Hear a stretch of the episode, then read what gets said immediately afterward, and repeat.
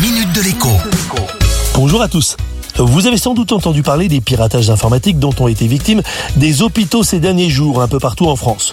On en parle moins, mais des entreprises, petites ou grandes, sont aussi très souvent victimes d'attaques, paralysant leur activité pendant plusieurs jours, parfois plusieurs semaines. Certaines mettent des mois, voire des années à s'en relever quand elles y parviennent. Alors, tout cela est inquiétant, me direz-vous.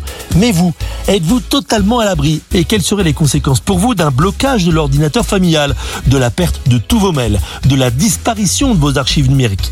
J'ai la réponse. Ce serait entre très embêtant et catastrophique.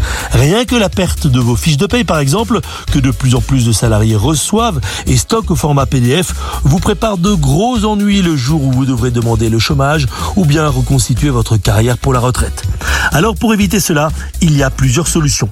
La première, la moins évidente et pourtant la plus efficace, c'est de sauvegarder régulièrement les données de votre ordinateur sur un disque dur externe. Quand on voit qu'un disque d'un teraoctet ce qui est énorme, coûte 30 euros. Il ne faut pas se priver. Vous pouvez aussi sauvegarder un dossier sur une simple clé USB. On en trouve à 5 euros pour 8 gigas, ce qui est aussi énorme. La seconde solution, c'est d'utiliser un programme antivirus, tout au moins pour les PC. Même les versions gratuites sont efficaces pour monsieur, madame, tout le monde. Enfin, pensez à changer vos mots de passe. Et pour éviter de les oublier, notez-les, mais pas dans votre ordinateur ou dans votre smartphone, mais sur du papier. Vous pouvez rire, c'est pourtant ce que font une majorité de gens. À demain. La minute de l'écho avec Jean-Baptiste Giraud sur radioscoop.com et application mobile Radioscoop.